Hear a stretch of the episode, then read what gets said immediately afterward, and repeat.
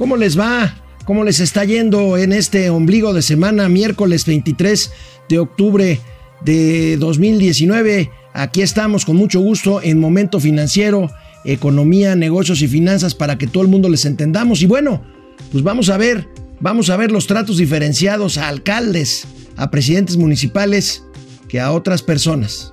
Esto es Momento Financiero. El espacio en el que todos podemos hablar. Balanza comercial. Inflación. Evaluación. Tasas de interés. Momento Financiero. El análisis económico más claro. Objetivo y divertido de Internet. Sin tanto choro. Sí. Y como les gusta. Peladito y a la boca. Órale. Vamos, réjete bien. Momento Financiero. En este que es un tema propio de momento financiero porque se trata de disputas sobre el presupuesto, en este caso a estados y municipios del país. El día de ayer les comentábamos que por la mañana un grupo de entre 200 y 250 presidentes municipales se había manifestado en las afueras de Palacio Nacional queriendo audiencia con el presidente de la República precisamente para pedir más recursos para sus municipios. Recordemos ayer cómo fueron pues dispersados, cómo fueron eh, rechazados estos presidentes municipales en las puertas de Palacio Nacional.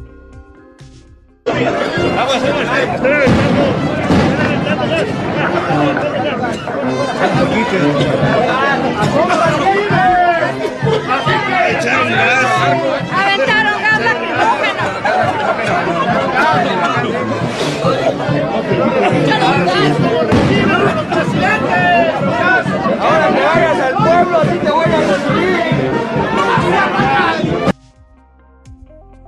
Gases lacrimógenos que después en un comunicado a la presidencia de la República fueron referidos como dosis moderadas de aerosol defensivo natural.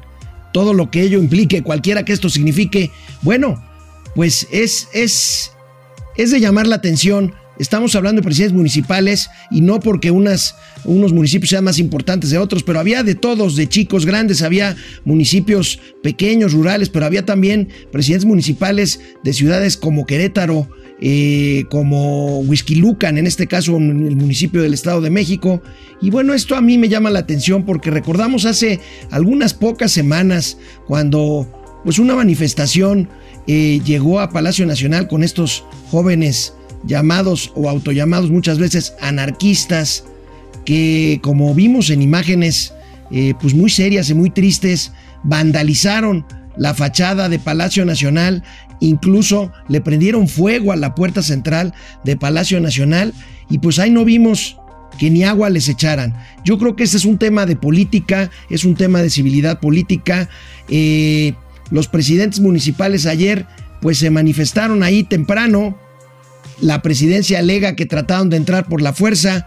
El presidente de la República, el presidente de la República se refirió a ello otra vez hoy en la, en la mañanera. Querían meterse por la fuerza, este, no se comportaron eh, pues de manera correcta les gana mucho el ansia opositora, la desesperación. Y quienes están a cargo de el cuidado, pues sintieron de que podían entrar por la fuerza. Yo lamento mucho esto. También aprovechar a, para decirle a los presidentes municipales, porque a lo mejor no lo saben, de que no es aquí el lugar para reclamar. Es en la Cámara de Diputados.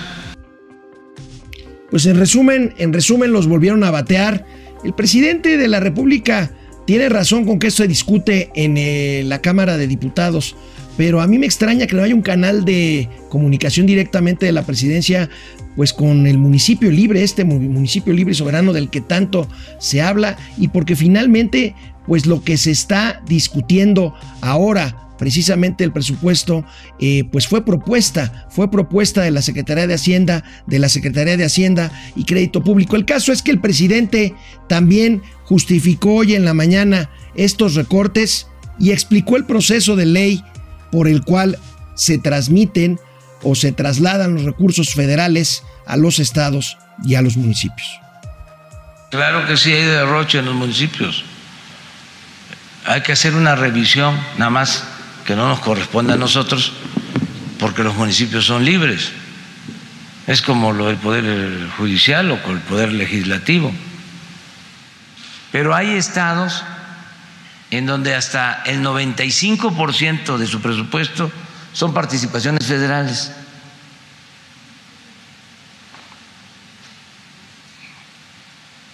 Es una fórmula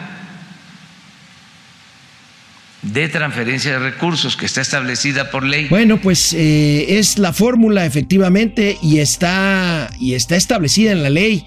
Por cierto, por cierto, el movimiento que encabezaba el presidente López Obrador cuando era oposición criticaba mucho estos mecanismos de transferencia de recursos a estados y municipios, el famoso ramo 33. Por supuesto, criticaron los moches. Eh, los moches estos eran, eh, pues, eh, eh, cuando los diputados pedían para sus propias comunidades, sus propios distritos recursos y eh, si los lograban bajar, como se dice en el argot legislativo, los recursos, pues los diputados se quedaban con una parte del de eh, presupuesto destinado a, a los municipios. En fin, es toda una discusión, me parece lamentable que hayan reaccionado de esa forma con los gases lacrimógenos, en fin, pero bueno, tenemos aquí algunos comentarios, algunos comentarios de nuestros queridos y queridas amigas que se conectan con nosotros.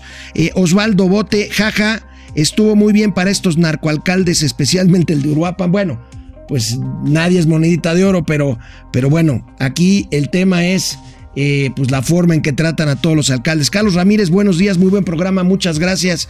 Carlos, Pedro Alberto, a los criminales paz, a los alcaldes gas. Tienes razón, eh, Pedro Alberto. Steph Rincón, saludos. ¿Qué está pasando en el país? Estamos viviendo en tierra de nadie. Bueno, ciertamente, ciertamente eh, se están saliendo de control algunas eh, cosas que están saliendo a las calles. No nada más es de México. Esto no es justificante, pero recuerden lo que está pasando en otros países, en otros países del mundo, como Chile, por ejemplo. Y bueno, aquí en México todo tiene que ver con esta señora que está aquí conmigo, con la austeridad republicana, por lo menos en cuanto al presupuesto de los presidentes municipales que hoy tendrán una reunión en gobernación con Hacienda. Pero bueno, de eso platicamos ahorita que regresemos después de una pausa.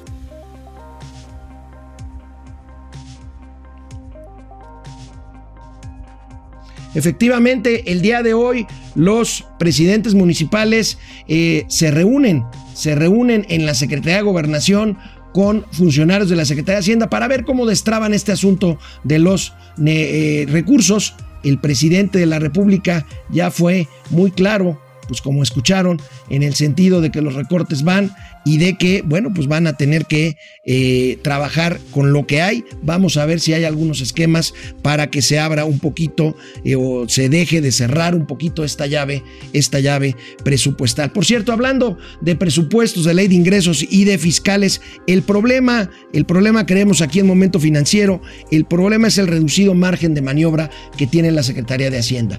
El subsecretario Gabriel Llorio eh, compareció ayer ante una comisión, ante la Comisión de Hacienda, precisamente en la Cámara de Senadores, a donde los diputados les enviaron la minuta para la ley de ingresos eh, que se estará discutiendo y que se tendrá que aprobar antes del 31 del 31 de octubre de este año, o sea, la semana que entra. El subsecretario Llorio le dice a los senadores, eh, y hace bien, me parece, hace bien que Hacienda pretende mantener, mantener este superávit fiscal primario de 0.7% del PIB. ¿Qué quiere decir el superávit fiscal primario? Es gastar menos de lo que se ingresa antes de los compromisos de intereses de deuda y compromisos financieros. Esto me parece a mí que es una buena noticia porque es una señal positiva a los mercados La bronca son los ingresos. La bronca es que la meta de la Secretaría de Hacienda son ingresos por 6.1 billones de pesos, cifras muy, muy optimistas de acuerdo a la senadora Vanessa Rubio del PRI, que fue, que fue, recordemos, Vanessa Rubio fue subsecretaria de Hacienda y Crédito Público, conoce de lo que habla y bueno, la secretaria, la senadora, perdón, Vanessa Rubio cuestionó que con los ritmos que tenemos actualmente, tanto en recaudación como en crecimiento este año, se ve difícil que el año que entra puedan, puedan recaudar, pueda recaudar el fisco 6.1 billones de pesos.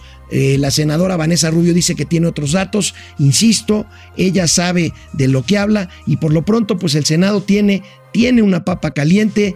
Lo que le enviaron los diputados incluye, como decíamos ayer, Mauricio Flores Arellano y un servidor, incluye el tema de que para obtener más, más ingresos, eh, la legalización de los autos chocolate y las cuotas por el uso de agua a grandes empresas agrícolas y pecuarias. Esto, según se dijo, y según tenemos información aquí en Momento Financiero, todavía se va a discutir y es probable, es probable que ambas, que ambas iniciativas, la de los autos chocolate y la de el agua a los grandes productores, se modifique y por lo tanto este dictamen, que es lo que no quiere, que es lo que no quiere los diputados de Morena, regresen con estas correcciones a la Cámara de Origen, a la Cámara de Diputados. La presión, la presión es mucha y hay muchos temas, hay muchos bollos en el horno, como dicen, eh, hay muchos guisados en la lumbre. Otro de ellos es justamente, ¿se acuerdan del tema del etiquetado de alimentos, el etiquetado frontal de alimentos? Bueno, ayer la Cámara de Senadores aprueba la Ley General de Salud que incluye este tema polémico del etiquetado de alimentos. Como ustedes saben, cuando ustedes compran algún alimento procesado o alguna bebida eh, azucarada o algún en general, cualquier producto de consumo en el súper, tiene un etiquetado que, eh, contiene la información nutrimental, eh, calorías, kilocalorías, azúcares, grasas, en fin, que muchas veces ha sido criticado porque son muchos datos inentendibles. Este que vemos en pantalla es el etiquetado que se está proponiendo, un etiquetado de advertencia que simplemente mencione cuando un alimento es alto en azúcares, alto en calorías, alto en grasas saturadas. La industria, la industria eh, que produce, las grandes empresas que producen todos esos artículos, pues han manifestado su desacuerdo, pero también hay mucha gente del ámbito científico que opina que opina que este etiquetado es insuficiente. Hace falta más bien una mayor educación para hábitos, hábitos alimenticios. Yo en lo personal, yo en lo personal pienso también que más que, más que los alimentos envasados, eh, eh, empaquetados, eh, el tema eh, de los índices de obesidad en este país está en otros lados, está por ejemplo en los puestos de comida callejera con preparaciones con alto contenido de aceite, de grasas, de colesterol. Yo creo que se necesita más bien una verdadera estrategia de educación, de educación nutrimental. Unos datos nada más para pues para explicarles esto eh, con un poco más, con un poco más de detalle. Imagínense ustedes una mermelada, una mermelada que por supuesto va a ser alta, alta en azúcar, pues va a tener el mismo etiquetado, la misma etiqueta de advertencia. Una mermelada con azúcar entera con azúcar refinada entera, que una mermelada con sustitutos de azúcar u otras composiciones químicas que sustituyen el endulzante y que por lo tanto no tendrían problemas de provocar obesidad o exceso de azúcar en el consumo. Y estas dos tendrían exactamente el mismo la misma etiqueta de advertencia de eh, alto en azúcares. Entonces esto me parece que confundiría más bien al consumidor. La obesidad, la obesidad es multicasual. Un dato, el 30, el 30% del consumo calórico de los mexicanos proviene de los alimentos procesados y las bebidas envasadas. Solamente el 30%. El 70% del consumo calórico proviene de otras fuentes, que es la comida en casa y la comida en puestos callejeros, restaurantes y otros. O sea, en realidad la dieta del mexicano eh, es propensa a propiciar la obesidad y no necesariamente estaría arreglándose el asunto con el tema de alimentos procesados y envasados. Los únicos países que tienen etiquetado obligatorio son México ahora, Perú, Chile y Ecuador. Todos los demás son etiquetados son etiquetados opcionales. En fin, este es un tema que todavía tiene mucho, mucho de qué hablar. ¿Por qué? Porque falta la norma oficial mexicana para precisar exactamente el, el tema de las etiquetas. Yo creo que aquí todavía va a haber una discusión, ojalá y la haya, para definir si solamente se pone este sello alto en grasas o se da información nutrimental a los a los consumidores. Eh, tenemos más comentarios. Muchas gracias, Anita Belt. A los delincuentes no los tocan ni con el pétalo en una rosa, pero alcaldes con todo el poder. Ya vimos las imágenes. Pablo LR, buenos días, saludos desde Irapuato.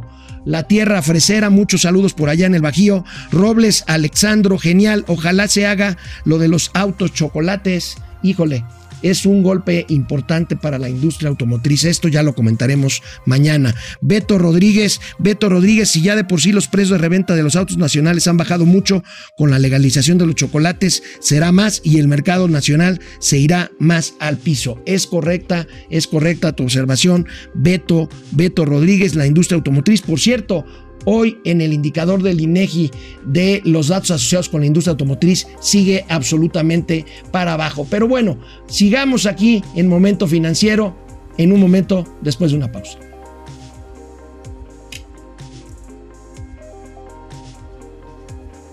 Bueno, pues el día de ayer el secretario de Hacienda y Crédito Público acudió a un foro del Oxford Business Group, un grupo que edita algunas eh, publicaciones como el Harvard Business Review, eh, de gran prestigio entre los financieros mexicanos.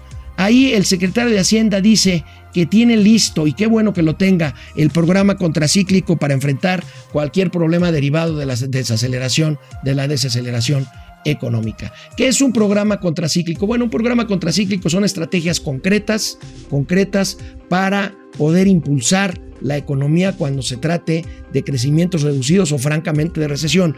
Creo que estos programas contracíclicos ya deberían de estar aplicándose en México sin exagerar. Recordemos que llevamos algunos meses con crecimiento cero. Ahí tenemos al secretario de Hacienda explicando esto. Y bueno, Creo que es una buena noticia que estén listos los programas contracíclicos. ¿Qué sería un programa contracíclico? Bueno, pues anunciar medidas como por ejemplo créditos blandos de la banca de desarrollo para ciertos sectores productivos, eh, por ejemplo, recursos, recursos claros eh, para inversión eh, tanto pública como privada en proyectos de infraestructura, en fin, en fin, cosas que impulsen, que impulsen la economía.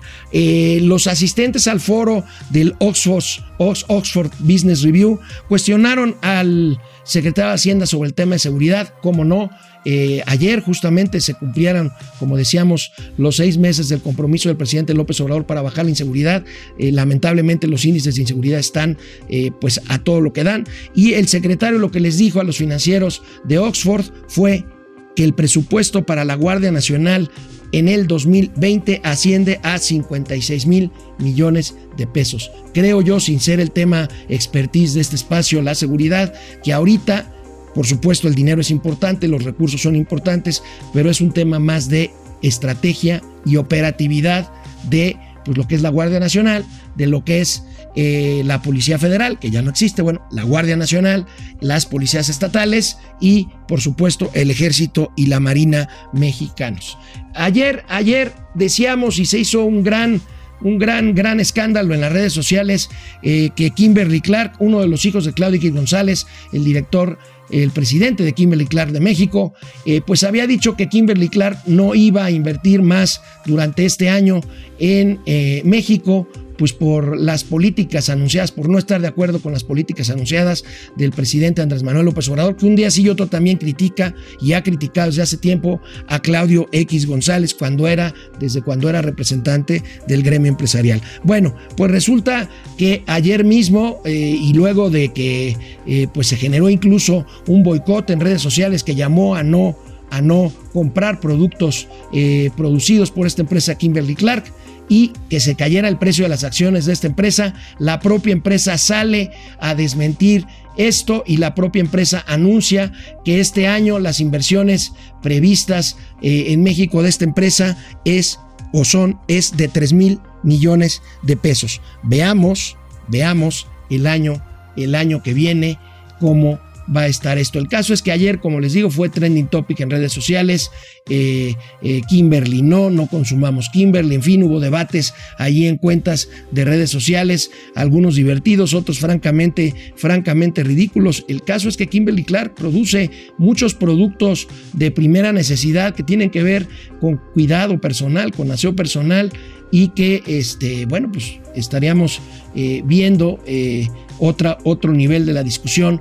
Eh, recuerdo, por ejemplo, un tuit de Tatiana Cloutier, la diputada de Morena, la diputada de Morena, la hija del Maquío, mientras su hermano está criticando severamente a la 4T, ella respaldaba el boicot a Kimberly Clark y alguien le decía, señora diputada, y los cientos o miles, más bien decenas de miles de empleos que implica una empresa tan grande como Kimberly Clark, dónde, dónde quedan. En fin, son muchas, muchas aristas desde donde se ven estos puntos de vista, estas discusiones en, en las redes, en las redes sociales. Y bueno, volvemos al tema petrolero. Ayer, ayer una información de Pemex, de Petróleos Mexicanos, que preocupa y preocupa mucho. Sorpresa causó uno de sus funcionarios que salió a decir que Pemex está contemplando reducir sus exportaciones de crudo.